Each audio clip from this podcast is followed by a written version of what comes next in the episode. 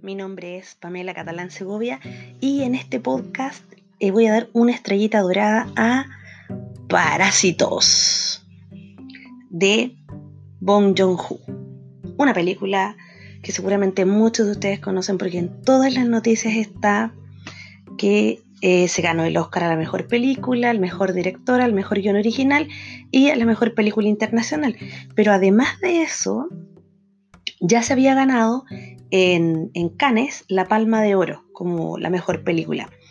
Eh, en Cannes fue justamente donde se estrenó, esto pasó el 21 de mayo del 2019, y en Chile, nuestro país, se estrenó el 6 de febrero. Em, ya. Eh, algunos datos. Entonces, antes de empezar, no solo con los spoilers, sino que con em, un comentario, porque esta vez voy a hacer una especie de comentario un poquito más teórico. ¿Ya?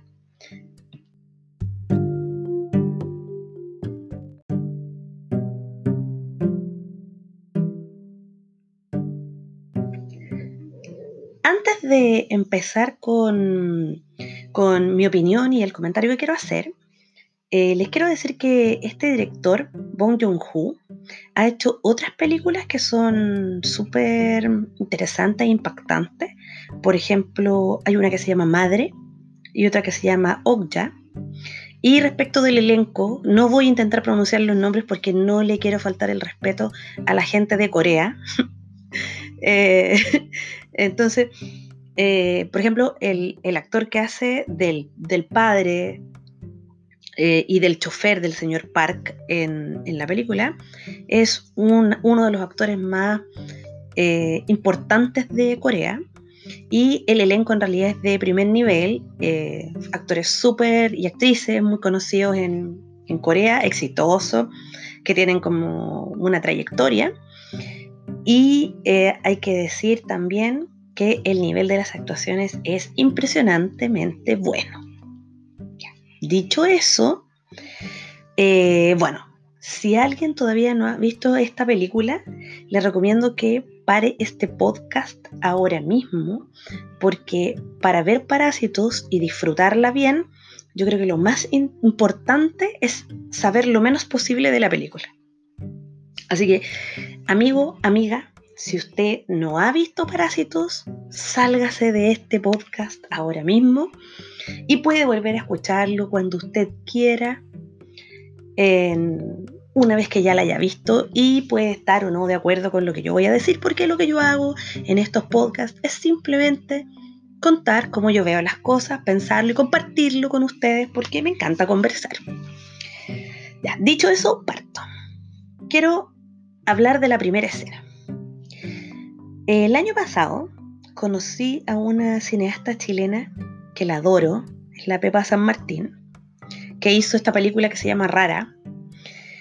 Y aprendí algo que eh, ella me enseñó algo que en esta película me pareció fascinante. Lo que decía la Pepa San Martín es que la primera escena de una película, la primera toma, es el detonante. O sea, nos muestra el tono que va a tener la película, algo que va a ser muy relevante, va a marcar mucho. ¿Y cuál es la primera escena en Parásitos? Es una ventana. Pero no una ventana cualquiera, es una ventana que da al suelo. Eh, aquí hay un, un, eh, un mirar de abajo hacia arriba los habitantes, nosotros los espectadores estamos situados desde el lugar de los habitantes de un subsótano. Este subsótano, es decir, esto estar, de estar bajo el suelo, o sea, en, lo, en la parte inferior de la ciudad, marca una forma de plantearnos frente a la realidad. Estamos más abajo del suelo, estamos en una de las capas más bajas de la sociedad, somos como los insectos, miramos a los demás hacia arriba. Y esto es súper interesante porque esa ventana tiene una importancia en la escena más dramática, tiene una importancia muy, muy grande. En el, digamos, en el clímax de la película tiene algo eh, muy relevante. Ya, no, no, no quiero decir en el clímax, ah, porque el clímax es luego en la casa, pero en uno de los puntos climáticos de la película. Dicho eso, también para hacer un análisis de parásitos necesariamente tenemos que ir eh, con uno de mis temas favoritos, que es el neoliberalismo. Y no porque yo vaya a defender el neoliberalismo, vaya a ser como Axel Kaiser o ese tipo de personas, sino porque mi parada en la vida es ser absolutamente antineoliberal. Y esta película es profundamente antineoliberal. El neoliberalismo como ustedes saben, que es como el, desarrollo del capitalismo o el capitalismo tardío, finalmente una de las cosas que yo pienso y por las que lo detesto es porque atenta contra la condición gregaria del ser humano. ¿Y por qué el neoliberalismo atenta contra la condición humana?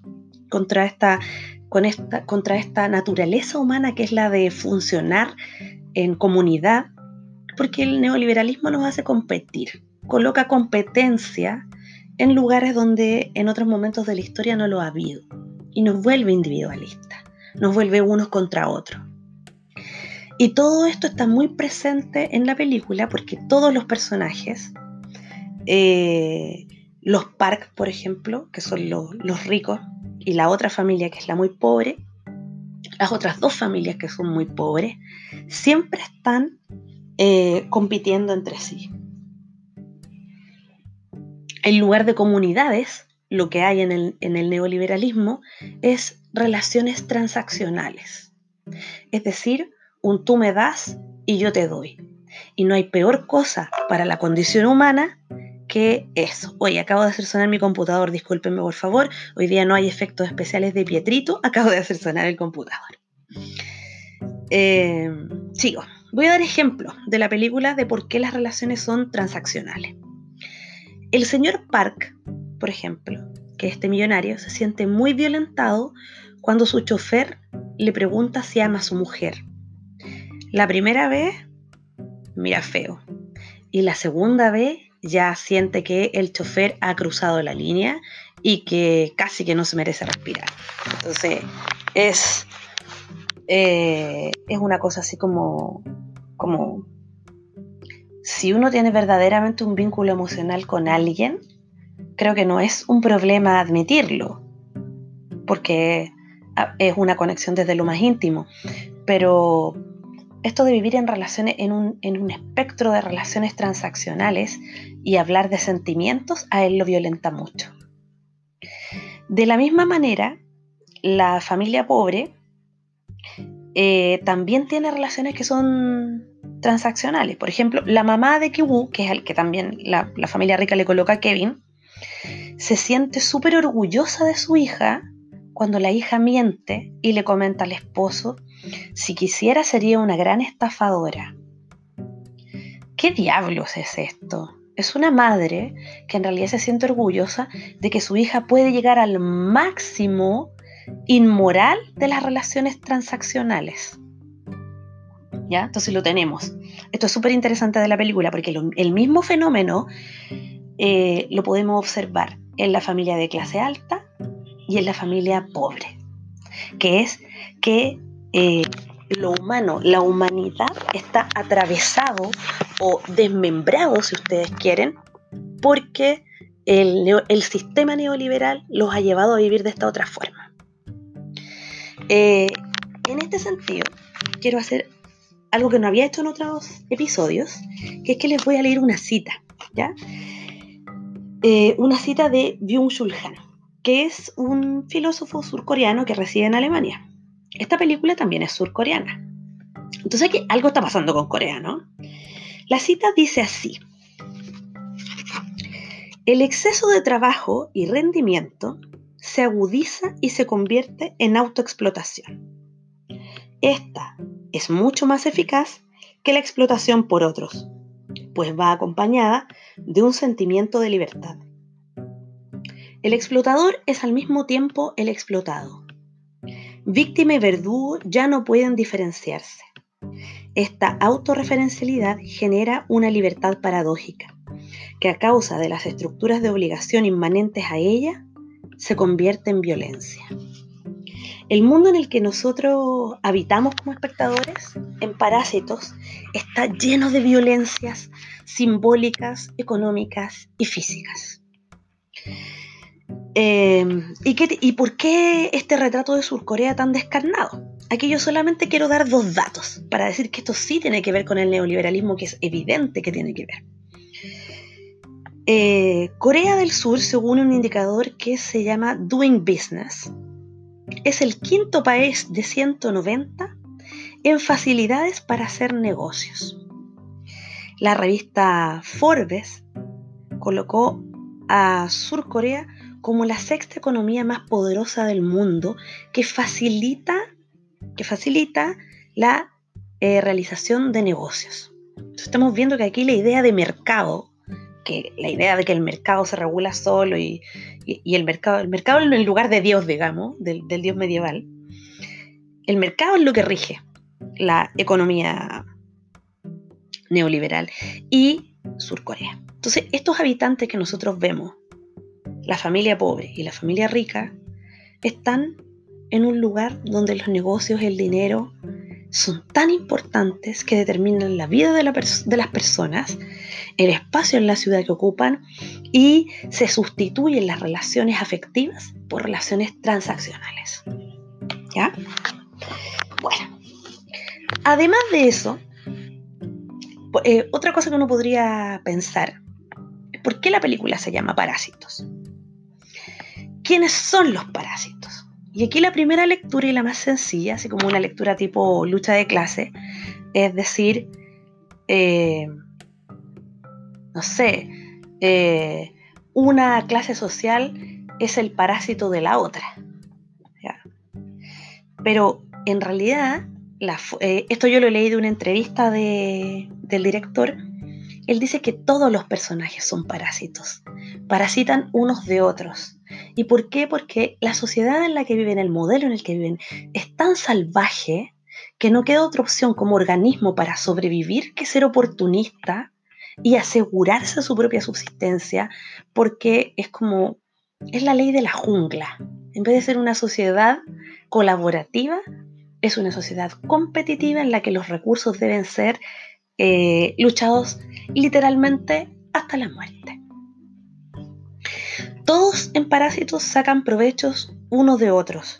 Todos buscan asegurarse, todos quieren su, porción de la torta más grande que la, de la, del lado. Eh, todos se atacan, todos dañan al resto. Eh, y bueno, expliquemos un poco cómo se da esto. ¿ya? Habíamos dicho ya que la, familia pobre estaba debajo del suelo y miraba hacia arriba. El suelo era arriba de ellos, así en la miseria estaban. Y los Park, y esto visualmente en la película es uno de los grandes aciertos y es hermoso de ver, eh, los Park están en la cima de una colina, en una casa que además se empina por sobre esa colina y que además dentro de sí misma tiene escaleras. O sea, todo es ir cada vez más arriba. Ellos están en la cúpula de la o, en la, o en la cúspide, si ustedes quieren, de la sociedad. Son extremadamente adinerados. Entonces aquí lo lógico que pasa es que la familia de Kibu, que es muy pobre, encuentra cómo profitar, cómo transformarse en parásitos de esta familia rica y materialmente entonces le sacan lo más que puedan. Como buenos parásitos, compiten por succionar la sangre de este organismo y eh, sacan para el lado a la otra familia que eh, ocupaba, que los parasitaba previamente que era la familia de la ama de llaves, y el señor que vivía, aquí viene un spoiler muy grande, en el, en el sótano, en el búnker de la casa. Porque esto como era una casa rica, escondían la... Había, tenía un búnker que la familia ni siquiera sabía que estaba ahí. O sea, ese es el, es el, ese es el nivel de los parques. Eso es lo que hace el sistema neoliberal con los ricos. Y esto lo podemos comprobar también en Chile. Los ricos viven tan arriba que no tienen noción de lo que pasa más abajo, incluso si es en su mismo territorio. En este caso, dentro de la misma casa, el subsótano que viene a ser el búnker es absolutamente desconocido. ¿Y quién vive ahí? el esposo de la ama de llaves, que igual que el, que el padre de Kiwu, intentó tener un negocio que quebró y por eso está sometido a la miseria. Ahora, uno podría preguntarse, bueno, ahí se entiende claramente la idea del parásito. El parásito simplemente material toma del otro, del que tiene más, que del organismo más grande. Pero sucede que la familia Park, que es la familia rica, finalmente también son parásitos de los, de los sirvientes que tienen. ¿Y por qué? Porque la señora Park confía en sus sirvientes y, los, usa para tomar decisiones, les da órdenes y finalmente los usa de una forma, a partir del dinero, de lo que ella entrega, los usa de una forma tan violenta que también se genera ahí una sensación de que lo que está pasando no es correcto. Eh, por ejemplo, la familia pierde su casa después de la inundación y este señor, el, el papá de Kiwu, lo que tiene que hacer es luego andar recogiendo las verduras, escuchándole ella hablar de que, de que el cumpleaños, de que los regalos, de que se van a emborrachar, que no sé qué, que el agua es una bendición, el agua que le destruyó todo a él, el agua es una bendición. ¿sí? Ella le hace daño sin saberlo, parasita de él. De la misma forma, eh, vemos que mm, la, la niña, la joven, eh, usa a sus profesores de inglés para dar rienda suelta a sus deseos de exploración con el otro sexo. Entonces, no se ve que tengan relaciones sexuales ni nada, pero se establece una relación amorosa con el antiguo profesor de inglés, hay un coqueteo, hay una cosa, y luego también la hay con él, con Kiwu. O sea, ahí claramente hay una relación parasitaria también. El final de la película no lo hace más amable porque es también súper poco esperanzador. El sueño de Kiwu de comprar la casa para liberar a su padre de su escondite, de su destino, de su confinamiento en el búnker, en el fondo de, de, estar eternamente bajo el suelo, de vivir en el inframundo, el infierno finalmente, es absolutamente imposible, porque esto también lo leí en una entrevista del, director. Comprar la casa trabajando como trabajaba Kiwu le tomaría 200 años. Entonces la crítica que hace la película es fuertísima. No sé si a ustedes les pasó, porque hay amigos míos que me han comentado que cuando la vieron quedaron con una sensación de desazón enorme. Yo terminé de ver la película y me sentí tan contenta. Y no por lo que vivieran los personajes, es porque la metáfora antineoliberal está tan bien construida, muestra tan bien las injusticias del sistema.